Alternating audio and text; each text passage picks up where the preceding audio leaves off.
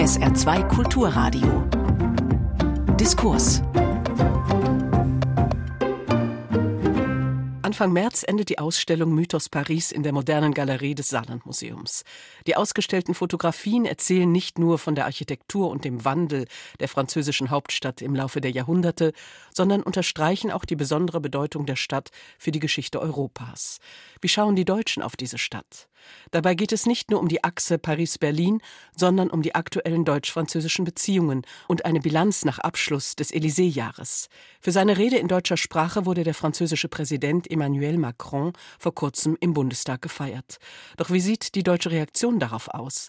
ist das deutsch-französische Tandem noch in der Lage, die Herausforderungen durch Krieg und Migration gemeinsam zu bewältigen und dem Kontinent eine neue Zukunftsperspektive zu geben? Welchen Beitrag kann die Kultur dazu leisten, zu einem Zeitpunkt, da mehrere Goethe-Institute in Frankreich zu Jahresbeginn geschlossen worden sind? Nirgendwo sonst wird die deutsch-französische Freundschaft so intensiv gelebt wie in den Grenzregionen. Das Saarland hat vor zehn Jahren seine eigene Frankreich-Strategie formuliert. Doch wird diese in Paris und außerhalb des Landes überhaupt zur Kenntnis genommen? Darüber diskutieren Nicolas Ehler, Leiter der Goethe-Institute in Frankreich, Amélie Pont, Abiturientin des deutsch-französischen Gymnasiums Saarbrücken, Anke Rehlinger, saarländische Ministerpräsidentin und Bevollmächtigte für die deutsch-französischen Kulturbeziehungen, Michaela Wiegel, langjährige Korrespondentin der Frankfurter Allgemeinen Zeitung, FAZ in Paris. Moderation Michael Thieser. Die Ausstellung Mythos Paris endet am 10. Äh, März, also in der kommenden Woche. Und die Faszination für diese Stadt, glaube ich, ist über die Jahrzehnte äh, ungebrochen. Und jeder von uns hat auch, glaube ich, so seinen eigenen Mythos äh, Paris. Michaela Wiegel von der Frankfurter Allgemeinen Zeitung, Sie leben seit fast 30 Jahren schon in Paris. Äh, was ist Ihr persönlicher Zugang zu dieser Stadt und wie hat sich der Blick auf Paris auch im Laufe der Jahre für Sie geändert? Ich denke, jeder kommt mit einer gewissen Idee äh, nach Paris und das macht ja auch das Mythische aus. Ähm, aber das Interessante ist, man wird dann doch immer wieder überrascht. Ähm, und ich rate jedem, der auch eine gute Zugverbindung findet, schnell mal nach Paris zu fahren, denn Paris verändert sich rasant. Zurzeit sieht man natürlich sehr viele Baustellen, aber die Stadt ähm, bereitet sich wirklich intensiv auf Olympia vor. Morgen wird das Olympische Dorf eröffnet in äh, Saint-Denis. Ein sehr interessanter Versuch, ähm, in einem wirklich sozialen Brennpunktviertel ein ganz neues Viertel zu schaffen. Das wird jetzt natürlich erstmal vier Wochen mit den Paralympischen Spielen von den Athleten genutzt genutzt, aber danach sollen wirklich, soll die Bevölkerung dieses Quartier beziehen können und auch vor allen Dingen alle Annehmlichkeiten nutzen können, nämlich Radwege, äh, den Zugang zum Fluss, der lange verschüttet war. Und man wird sehen, ob es gelingt, aber das, denke ich, ist vielleicht das Tolle am Mythos Paris, dass es sich ständig erneuert. Ja, Sie, Herr Ehler, sind äh, für die Goethe-Institute in Frankreich verantwortlich, haben lange hier in der Region auch gelebt und gearbeitet, sind dann nach Paris gegangen und kennen die Franzosen natürlich sehr, sehr gut.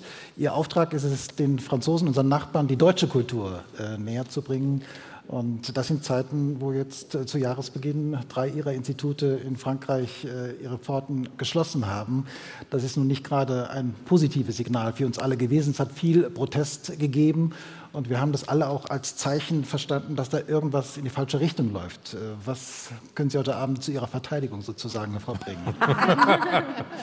Also zuerst mal, äh, liebe Frau Ministerpräsidentin, ich freue mich sehr, einfach hier wieder zurück in Saarbrücken zu sein. Ich durfte drei Jahre in Nancy als Institutsleiter des sehr schönen Goethe-Instituts dort verbringen und habe mich als Rheinländer ein bisschen in das Saarland auf diesem Weg verliebt. Und deswegen freue ich mich, hier zu sein und viele bekannte Gesichter hier im Publikum zu sehen und fühle mich auch ein wenig unter Freunden.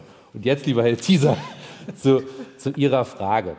Ich glaube ganz, ganz allgemein, und da spreche ich für jeden Kollegen Kollegen im Goethe-Institut, Schließungen von Goethe-Instituten sind für uns extrem schmerzhafte Eingriffe. Das macht keiner gerne.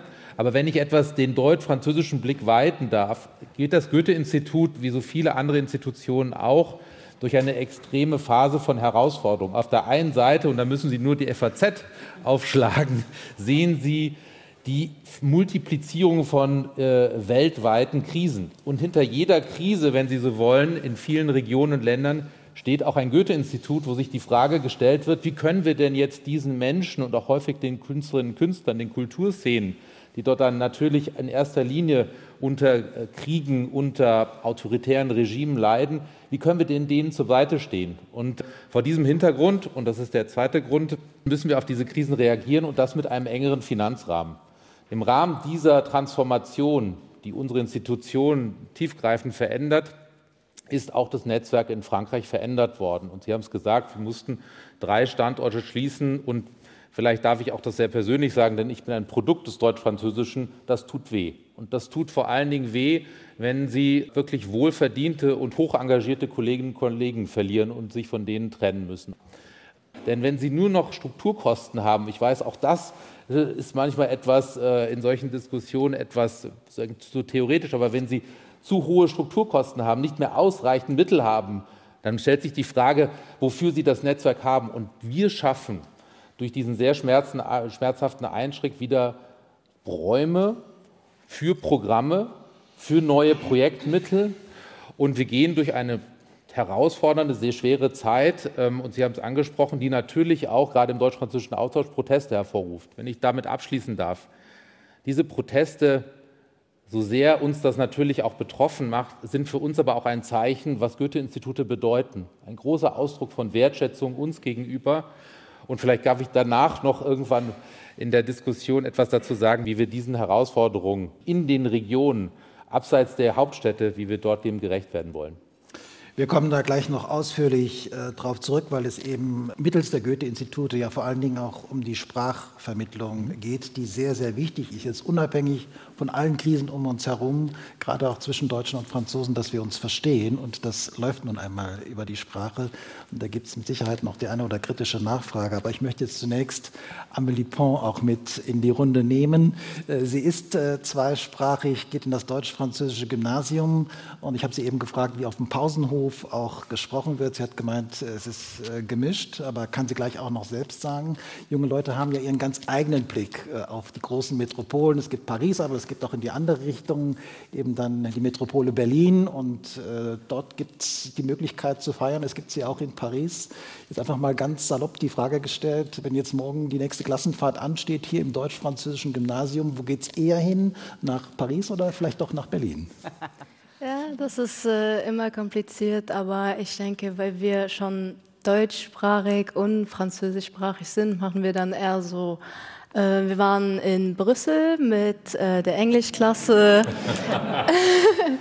Aber äh, ja, sogar in Brüssel wurde dann doch schon Französisch gesprochen an der Kasse und so weiter. Dann doch vielleicht nicht mal ganz Englisch getraut oder manche schon. Und ja, auf dem Pausenhof äh, wird manchmal ziemlich auch so ein Mischmasch von Französisch und Deutsch dann so zusammen gemixt, einfach, was auch irgendwann keinen Sinn mehr ergibt. Aber man hat immer ein bisschen Angst, nach Paris zu gehen, weil es so diese Großstadt ist. Man ist sehr aufgeregt, dort äh, hinzugehen, aber es steckt auch so eine kleine Angst vielleicht für Studenten auch in Paris dahinter.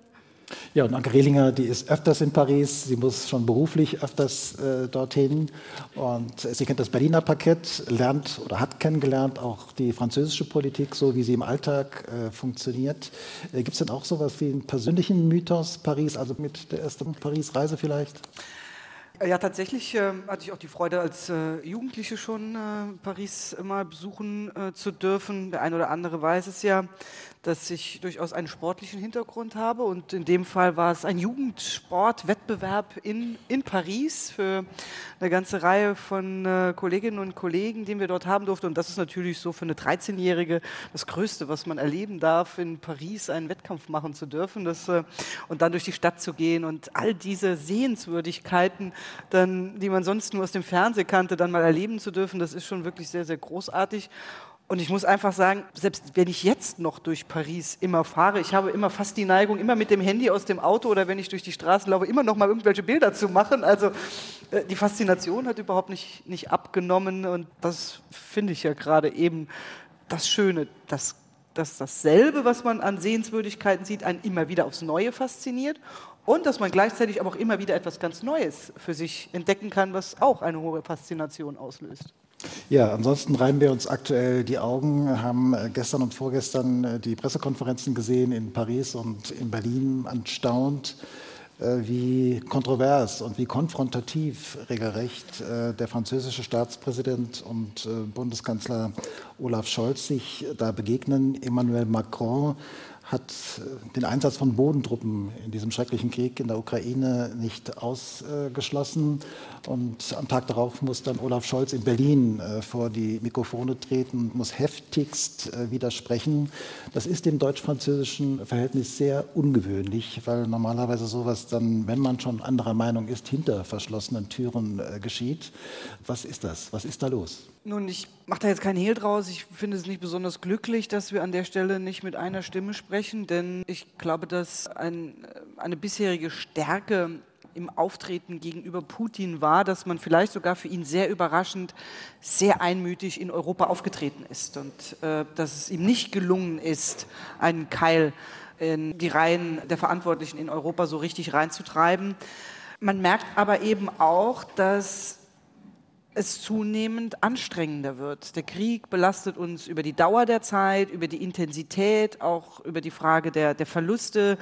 Der Staatspräsident hat zum ersten Mal jetzt Zahlen genannt, wie viele ukrainische Soldaten insbesondere schon ihr Leben gelassen haben. Und es wird zunehmend anstrengend. Und die Frage, wie können wir das schaffen, dass das große Ziel, nämlich dass Putin diesen Krieg nicht gewinnt, erreicht werden kann. Das führt natürlich zu Diskussionen. Zugegebenermaßen, man möge sie vielleicht besser hinter den verschlossenen Türen führen und dann mit einer klaren Botschaft eben auch rausgehen. Aber am Ende des Tages, glaube ich auch, spiegelt es ein bisschen eine Debatte in einer Gesellschaft wider. Von denjenigen, die glauben, wir müssen mehr machen und von denjenigen, die glauben, wir müssen das, was wir mehr machen, immer auch abwägen, inwiefern es eine Gefahr mit sich bringt, selbst vielleicht Teil dieses Krieges zu werden und als Kriegspartei mit verstrickt zu werden. Insofern stehen vielleicht auch beide für die unterschiedlichen Diskussionspartner im Gesamtdiskurs. Sie sind oft dabei, Michaela Wiegel, wenn diese Pressekonferenzen dann auch stattfinden. Wie hat man es zu verstehen? Also Frankreich ist natürlich erstaunt oder auch missmutig über die zum Teil zögerliche Haltung in den letzten Monaten. Man hat das Gefühl, Emmanuel Macron und Olaf Scholz die können nicht miteinander. Ja, also ich glaube, die eine Frage ist, das äh, stimmt absolut, ist die persönliche Chemie.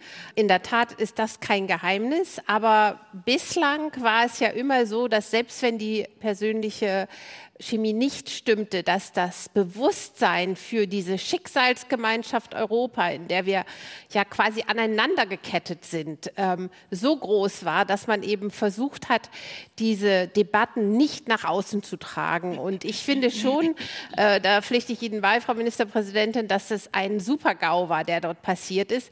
Denn das Verrückte ist, das muss man sich auch immer wieder äh, in, ins Bewusstsein rufen, unser Feind ist Putin, unser Feind ist nicht äh, der Bundeskanzler oder der, der französische Präsident. Dieser Eindruck konnte aber erweckt werden. Zum einen gab es natürlich eine unglückliche Kommunikationsstrategie, ich würde es mal so formulieren, des Präsidenten. Ich glaube, was in Deutschland viel zu wenig verstanden worden ist, dass Macron immer noch im Hinterkopf die Vorwürfe hat, er sei zu schmusig mit Putin umgegangen in der ganzen ersten Phase des Krieges, wo er ja immer noch versucht hat zu verhandeln. Und dass er deswegen jetzt zeigen will, ich habe verstanden, der Ukraine-Krieg ist ein existenzieller Konflikt für das Überleben Europas. Und deswegen, was muss unsere Strategie sein? Unsere Strategie muss maximale Abschreckung sein. Deswegen dürfen wir nicht ständig rote Linien ziehen und sagen, das machen wir nicht, das machen wir nicht, das machen wir nicht, das machen wir nicht, weil dann sind wir ein offenes Buch für Putin. Und in diesem Zusammenhang hat er gesagt, ich schließe nichts aus. Ich schließe auch nichts aus. Und das schlechte Wortwahl war Bodentruppen, mhm. weil da haben an sofort Kämpfer vor sich gesehen. Er schließt auch nicht militärische Präsenz aus, um den Ukrainern in der Not zu helfen. Und ich denke, was ein absolutes Versagen und ist und zeigt, wie dysfunktional zurzeit die Kommunikation zwischen Regierung und Präsident ist, dass es keine Mittler gab, die dem Bundeskanzler klargemacht haben, dass das jetzt kein unter Druck setzen Deutschlands war, Soldaten zu mobilisieren, aber so fiel die Reaktion aus.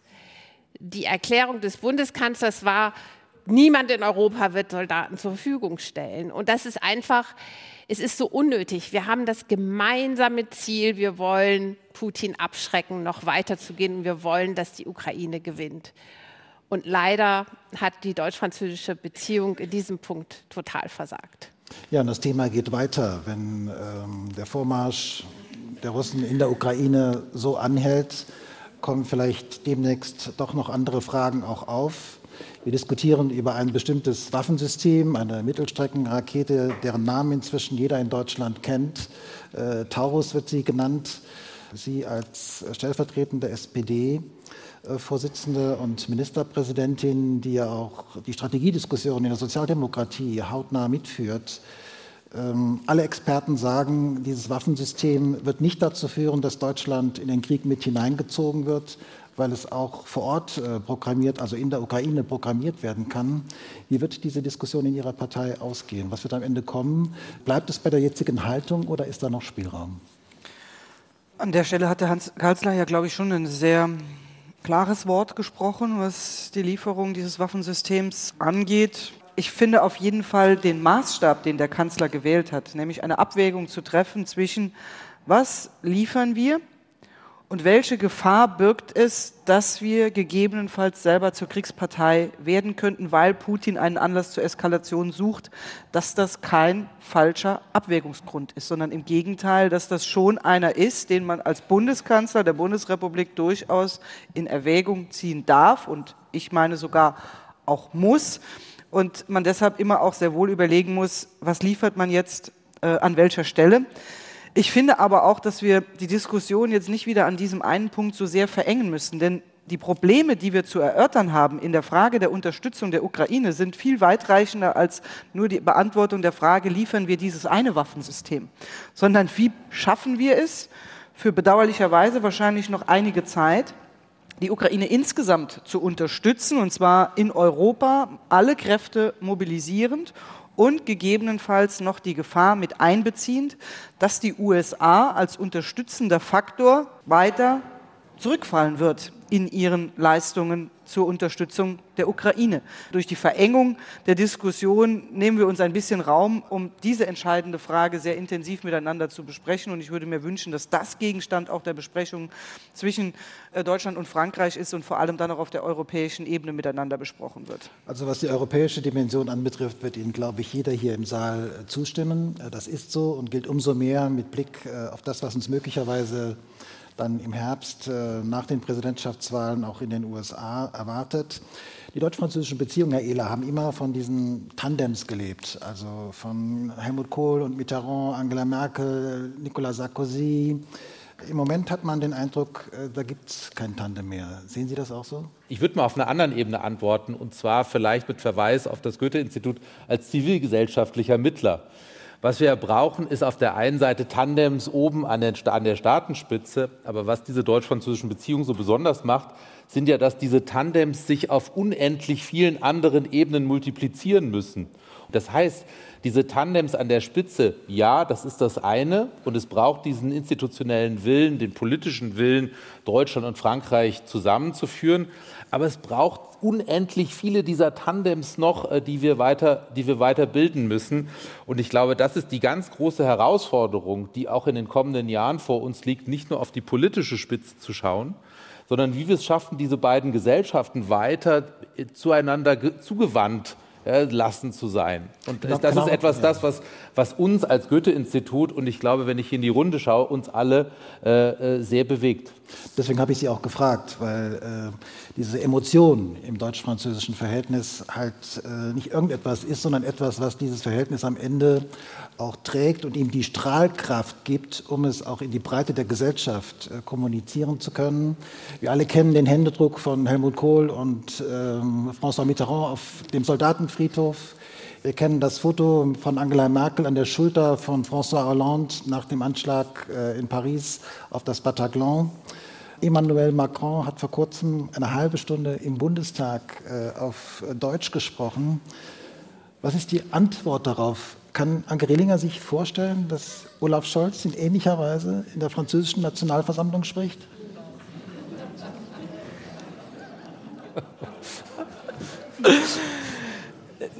Natürlich kann ich mir äh, einen ähnlichen Auftritt auch von Olaf Scholz vorstellen.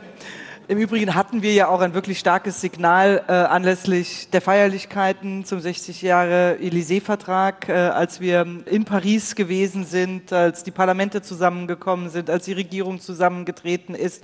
Also das muss man schon sagen, das war schon sehr stark, dieses Zeichen und äh, das Signal und auch die Reden, die dort äh, gehalten worden sind. Und ich glaube, am Ende ist es wahrscheinlich so, wie so oft in der Politik, es gibt die, die Phasen der großen Gesten und, äh, und der Emotionen. Die kann man aber auch nicht ständig irgendwie haben, weil sonst überanstrengen wir uns auch ein bisschen emotional. Und es gibt eben auch Arbeitsphasen. Und wir sind eben gerade auch in einer hochintensiven Arbeitsphase, um bestimmte sehr konkrete Projekte voranzutreiben. Das gilt zum einen für den Kulturbereich, es gilt aber auch für Wirtschafts- äh, und Energiefragen, das Thema Wasserstoff für unsere Region. Und manchmal glaube ich auch, dass wir hier in dieser Region in der Lage sind, Dinge schon konkret gemacht zu haben, über die abstrakt noch in den Hauptstädten gestritten wird.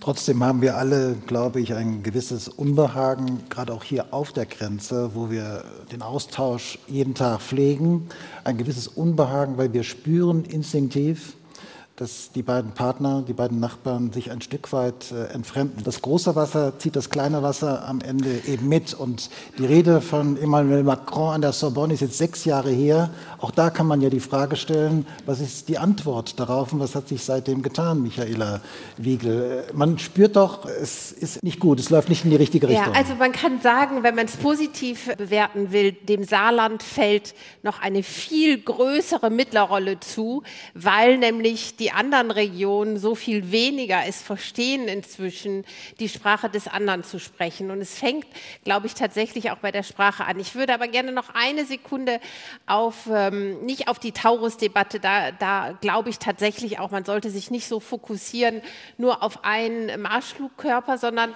auf dem, was dahinter steht. Das, was wir alle spüren, ist eine Ausschließlichkeitsausrichtung zurzeit der Bundesregierung und insbesondere des Bundeskanzlers auf den Sicherheitspartner Amerika dieses Zurückstoßen Frankreichs, das Nicht-Eingehen auf Angebote über nukleare Abschreckung zu sprechen.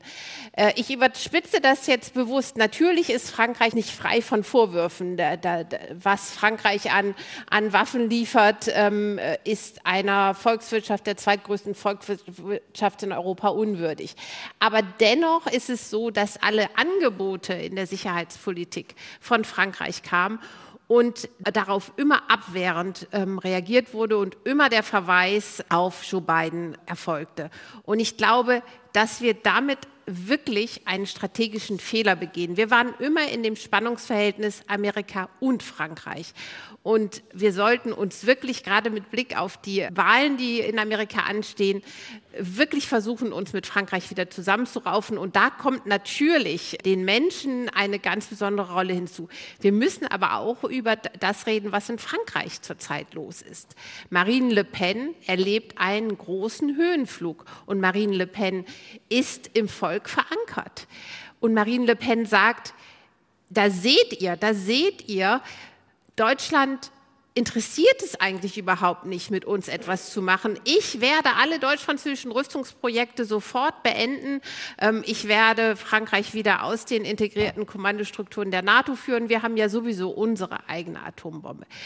Und natürlich wabert auch mit herum, sie spricht es inzwischen nicht mehr so offen aus, dass sie dann auch in irgendeiner Art und Weise Frieden oder zumindest einen Nichtangriff von Putin garantieren wird. Und damit hat sie leider Erfolg.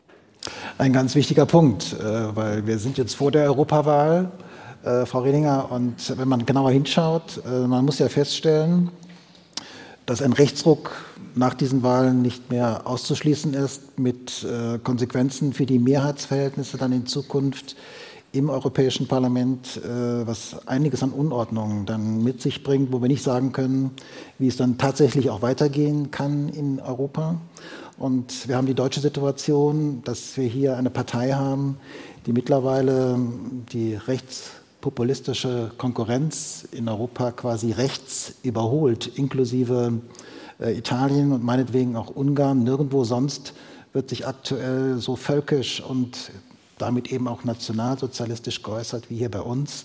Und das noch im Land der Täter, das äh, gibt natürlich Anlass äh, zu großer Sorge. Auch da wäre es ja wünschenswert, dass Deutschland und Frankreich gemeinsam eher eine Sprache sprechen, die auch verstanden wird in beiden Ländern. Eine Chance gibt es noch. Ende Mai, glaube ich, kurz vor der Europawahl, gibt es dann den Staatsakt, den abgesagten in Berlin. Und ich hoffe mal, dass es dann nicht mit einem Fischbrötchen getan ist. ähm, wie, wie, sehen Sie das? Also was, was fehlt? Na, ich will jetzt mal sagen, die Bilder des Fischbrötchens, ähm, äh, Sie haben alle gesehen, aber ich war dabei und ich habe äh, davor auch Treffen erlebt und ich habe dieses Treffen erlebt und ich fand, es hatte wirklich einen, jetzt mal abseits von Bildern mit Fischbrötchen, davor gelagert einen guten Charakter, was den Austausch angeht. Er war nicht so ritualisiert, es gab einen wirklich intensiven Austausch und man hat sich nicht nur eigentlich gegenseitig die Vorschläge, die man schon vorher auf dem Papier gelesen hatte, nochmal erklärt. Also äh, will, will da wirklich eine Lanze dafür brechen, dass das in Hamburg ein gutes Format gewesen ist, was man dort gewählt hat, was wirklich mal auf Austausch, Verständnis füreinander haben ähm, äh, angelegt äh, gewesen ist. Nichtsdestotrotz glaube ich auch, dass das Zusammentreffen äh, unmittelbar vor der Europawahl ein wichtiger Punkt ist, um eine gemeinsame Botschaft demokratischer und proeuropäischer Kräfte abzusetzen. Denn es ist tatsächlich so, dass diese Europawahlen wahrscheinlich über so viel entscheiden, wie noch kaum eine Europawahl entschieden hat.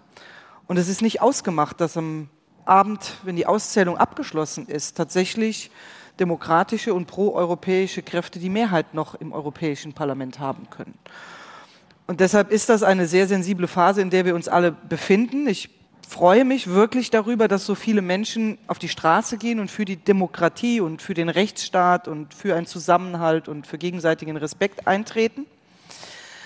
Aber um ehrlich zu sein, der 9. Juli ist neben allen Teilnahmen an den Demonstrationen der entscheidendste Tag für diese Frage.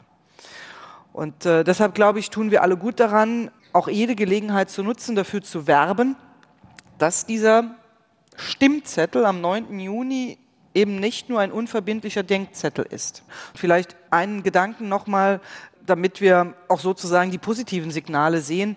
Die Wahlen in Polen haben uns ja doch auch nochmal Anlass für Optimismus gegeben. Als Wahl in Polen äh, mit dem äh, ja, erfreulichen ähm, Ausgang dort aber auch mit den Chancen, die darin stecken, vielleicht auch was die Lockerungsübungen angeht, dass wir die Dinge eben nicht nur bilateral sehen, sondern nochmal ganz klassisch im Sinne auch des Weimarer Dreiecks äh, angehen können, um damit auch wirklich die, die Schlagkraft zu entwickeln, die man vielleicht vormals schon allein als deutsch-französisches Tandem immer hatte und jetzt nochmal erst recht dann auch im, im Sinne des Weimarer Dreiecks in der Europäischen Union haben kann.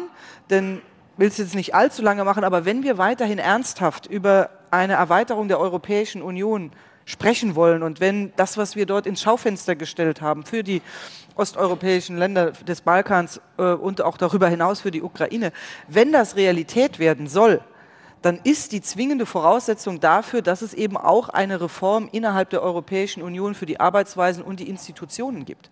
Und irgendwer muss die Kraft dafür aufbringen, dafür mal einen diskussionswürdigen und später auch mehrheitsfähigen Vorschlag auf den Tisch zu legen. Und da sehe ich insbesondere Deutschland und Frankreich, aber jetzt neuerdings auch wieder das Weimarer Dreieck in einer ganz speziellen Verantwortung und die ganz spezielle Chance, das damit auch hinzubekommen, weil sonst werden wir alles das, was wir dort an Vorschlägen und Ideen entwickeln, entwickelt haben, nicht realisieren können.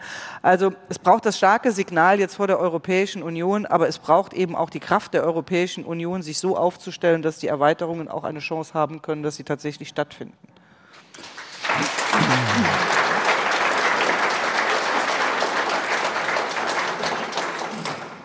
Frau Pons, Sie sind 17 Jahre jung, dürfen im Juni zum ersten Mal wählen gehen. Das Wahlalter ist bei der Europawahl äh, abgesetzt worden auf 16 Jahre. Ähm, Sie und Ihre Freunde, was erwarten Sie sich von Europa? Was macht für Sie Europa aus? Ja, wir hatten, ähm, wir haben schon mit Freundinnen darüber geredet und wir hatten am Anfang ein bisschen Angst, vor allem wenn ich der Anteil an Jugend sehe, die auch sehr zum Rechtsextrem eigentlich tendieren, auch vor allem in Frankreich. Und Klar kann man nicht immer ähm, zufrieden sein mit der Politik, aber ich denke, dass das nie die wirkliche Lösung dafür ist. Und ich, ich glaube, wir waren alle ein bisschen erleichtert, als wir gesehen haben, dass auch Leute dagegen protestieren, auch vor allem hier im Saarland, wo ich es besonders wichtig finde, dass wir ein starkes Europa haben, das auch für unsere Rechte dasteht und auch nicht nur wirtschaftlich, sondern auch politisch denkt und halt auch eine offene Politik zwischen uns. Vor allem, wenn ich denke, die Jugend hat jetzt auch Angst für ihre Zukunft mit dem Krieg. Das ist etwas, was sehr nahe liegt an Europa, also in der Union. Und äh, dass man sich in der Union einverstanden ist, was man jetzt weitermacht und wie es weitergeht. Und dass es halt auch hier von der Jugend halt gewählt wird. Also, ja. ja, natürlich. Und Sie haben eben gesagt, Sie wollen vielleicht in Paris studieren, andere wollen in anderen Städten oder auch in anderen Ländern in der EU vielleicht ihre Zukunft suchen. Äh, diese Freizügigkeit, also dass es keine Grenzen mehr gibt, sozusagen, äh, das ist, glaube ich, auch etwas, was bei jungen Leuten doch als besonderen Wert geschätzt werden muss, weil sie sind jung, sie wollen reisen und wollen was weiß ich, in Madrid zum Zahnarzt gehen und äh, in Berlin was sonst was tun. Ja. ja, vor allem im Saarland hat man ja das Gefühl, dass es komplett normal ist für uns, von einem Land zum anderen zu wechseln und dann fährt man vielleicht dann irgendwann weg und sagt, ja, also ich habe mal in Frankreich gewohnt und gehst dann in Deutschland oder so einkaufen und für dich ist das was komplett normal ist und dann merkst du, dass es eigentlich für andere Leute nicht normal ist und das finde ich halt gut, dass das für uns so, es sich so normal anfühlt, einfach diese Grenze nicht mal wirklich zu empfinden. Sehr schön. Sehr schön. Und man wundert sich ein bisschen, dass dieses Thema nicht stärker auch die Menschen elektrisiert und ihnen auch den Wert äh, von Europa nahebringt. Ich glaube, Michaela Wiegel, was man mit Händen greifen kann, das Thema Aussöhnung nach dem Zweiten Weltkrieg, ist zwar wichtig, es bleibt auch wichtig, äh, beschäftigen sich auch nach wie vor Historiker mit, aber es taugt nicht mehr tatsächlich für den Alltag, um diese deutsch-französische Freundschaft ähm, dynamisch zu gestalten. Wir brauchen neue Themen. Ähm, was glauben Sie, was es sein könnte, was die Politik auch tun muss, um diesen Mehrwert ähm, den Menschen in breiter, in breiter Masse deutlich zu machen. Ja, also ich glaube, Sie haben vollkommen recht. Die Zeit der Aussöhnung, und darüber können wir ja auch froh sein, das können wir ja eigentlich auch feiern, ähm, ist tatsächlich inzwischen vorbei. Und, ähm, und ähm, auch wenn wir ähm, gerade in Frankreich natürlich oft noch zurückblicken, ist es doch so, dass es für die jüngeren Generationen in beiden Ländern etwas vollkommen Selbstverständliches ist, dass wir keine äh, Kriege zwischen uns mehr für möglich erhalten. Aber ich glaube, es ist ein wenig so, dass alles, was man bekommt, irgendwann sehr selbstverständlich wird. Ähm, der Euro, ähm, ich gehöre noch der Generation an, als man Geld aus, umwechseln musste, hatte auch Vorteile. Als ich in Paris studiert habe, hatte ich plötzlich viel mehr Franc, als ich D-Mark gehabt hatte. Also ähm, war nicht immer nur alles schlecht, aber war natürlich viel, viel umständlicher. Und jetzt zuletzt hat die EU es ja geschafft, dass die Roaming-Gebühren, also das, was man zahlen musste, wenn man ähm, in einem anderen Land telefoniert hat, wegfallen. Also es gibt viele kleine Dinge im Alltag, die erleichtert wurden, aber so wie man das hat, findet man das vollkommen selbstverständlich. Und ich glaube, das ist es, was dazu beiträgt, dass äh, die Freundschaft weniger gehegt und gepflegt wird.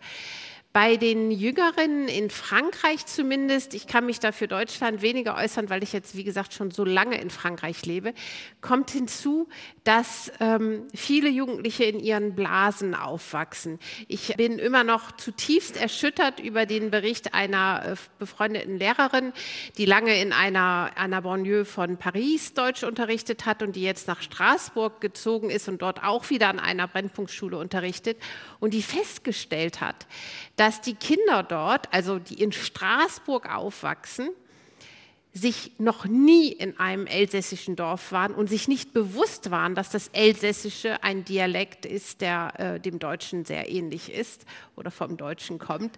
Und dass also diese soziale Segregation auch dazu äh, beiträgt, dass das Bewusstsein, dass das Deutsche auch neue Welten, neue Kulturen erschließt, in Frankreich sehr unterentwickelt ist. Und das sollte uns schon zu denken geben. Ja, die Sprachkompetenz ist da auch mit angesprochen worden. Äh, Herr Ehler, Sie bieten das an mit den Goethe-Instituten. Das ist eine ganz wesentliche Aufgabe von Ihnen. Aber die Anmeldezahlen gehen zurück. Das ist nicht schön. Äh, damit muss man umgehen. Äh, wie ist die aktuelle Situation? Ich glaube, da muss man differenzieren.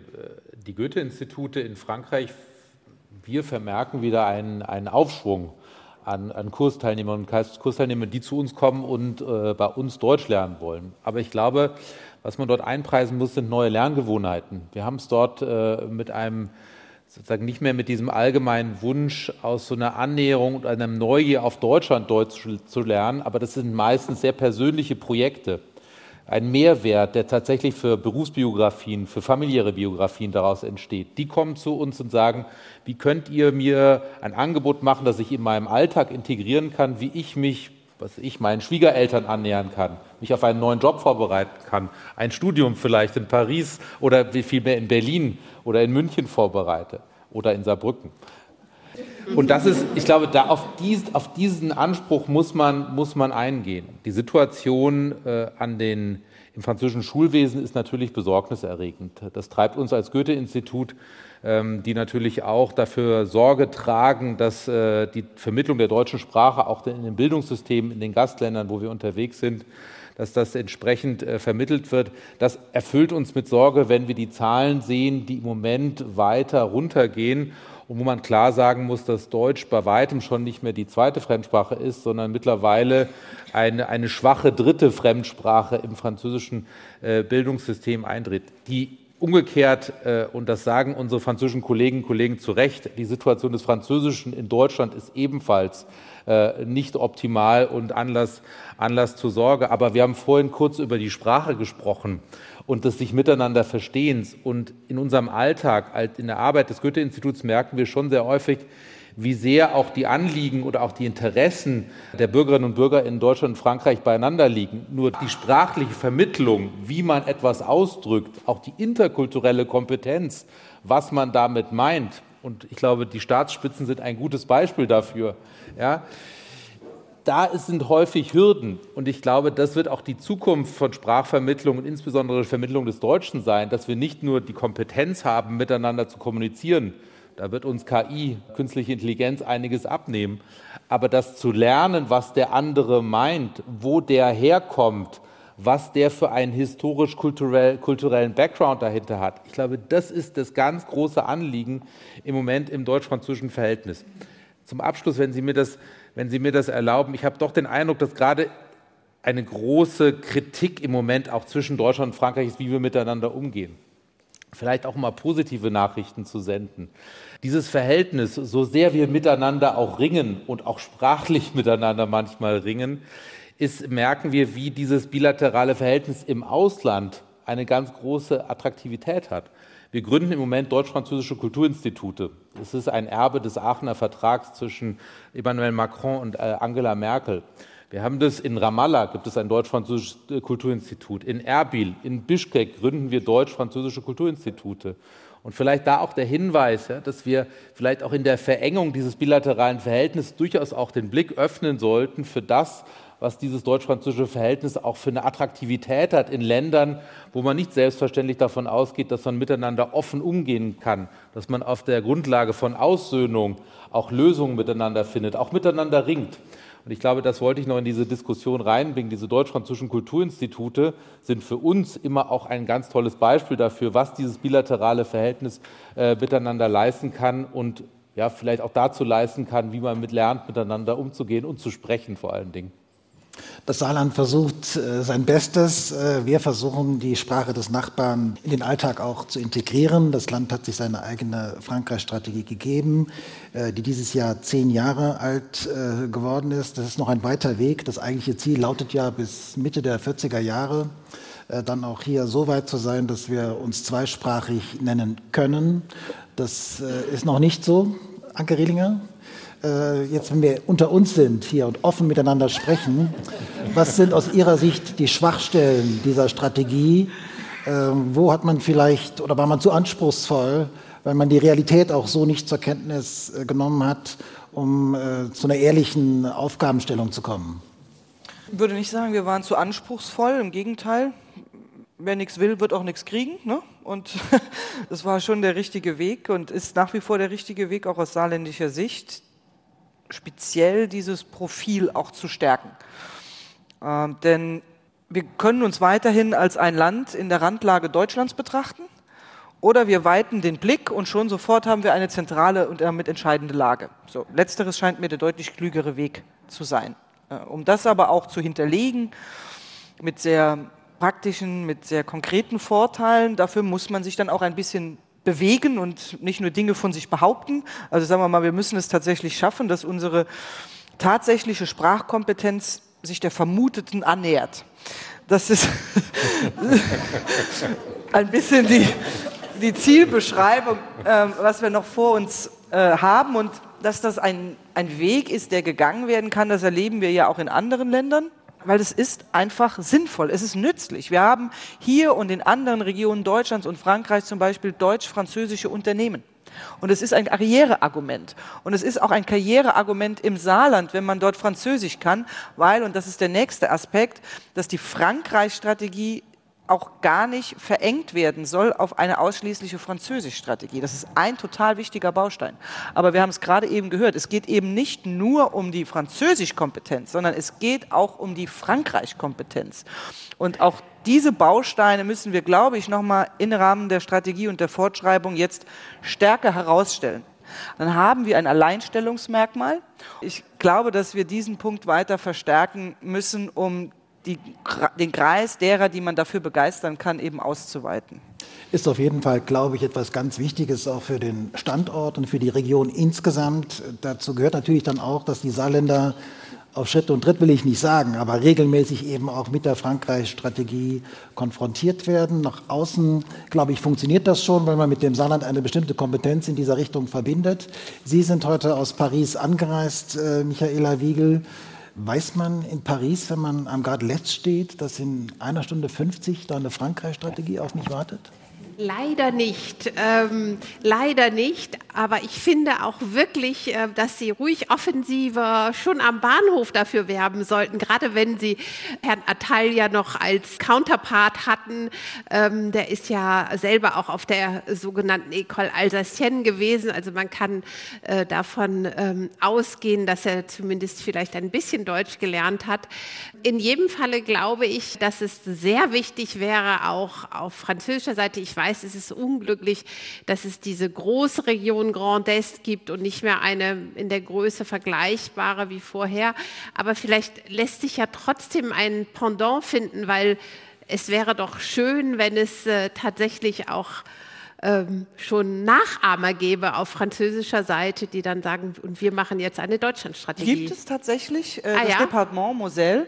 Ja. Äh, Patrick Weiten, ein, ein wirklicher Verfechter, um das auch mal zu sagen, wie viele andere auch in, in hier bei uns an, an, der Grenze, hat tatsächlich für äh, sein Departement auch eine Deutschlandstrategie aufgelegt. Und das ergänzt sich natürlich super. Also wir haben jetzt viel besprochen über die äh, deutsch-französische Zusammenarbeit und äh, unsere Freundschaft.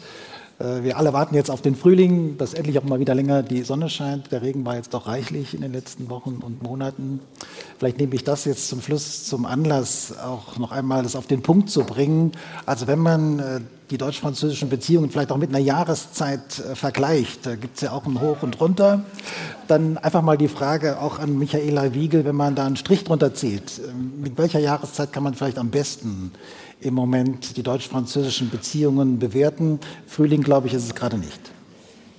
Also ähm, ich nehme gerne äh, das Bild mit, das ich kürzlich im Falcon des Präsidenten be begonnen, bekommen habe, als neben ihm sein Deutschlehrer saß und er, ich konnte ihn leider deswegen nicht ansprechen, aber er sehr intensiv Deutsch gepaukt hat und die Aussprache geübt hat.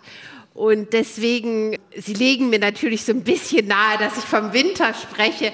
Aber möchte ich sagen, wir sind vielleicht schon so bei den ersten Knospen, die ersten Krokusse ähm, äh, blühen auf. Und äh, ich bin mir relativ sicher, dass wenn es dann schon früh Sommer fast ist, aber auf jeden Fall Frühling, echter Frühling, nämlich der schöne Monat Mai, wenn dann der Staatsbesuch erfolgt, werden wir schon wieder einen Präsidenten hören, der Deutsch spricht. Das ist doch ein wunderbares Schlusswort. Ich bedanke mich ganz herzlich bei dieser Runde, bei den Gesprächspartnern Anke Rillinger, Nicola Ehler, Amélie Pont und natürlich Michaela Wiegel. Das war Mythos Paris. Wie weiter in Europa aus dem Saarlandmuseum hier in Saarbrücken. Mein Name ist Michael Thieser. Ganz herzlichen Dank. Auf Wiedersehen und noch einen schönen Abend.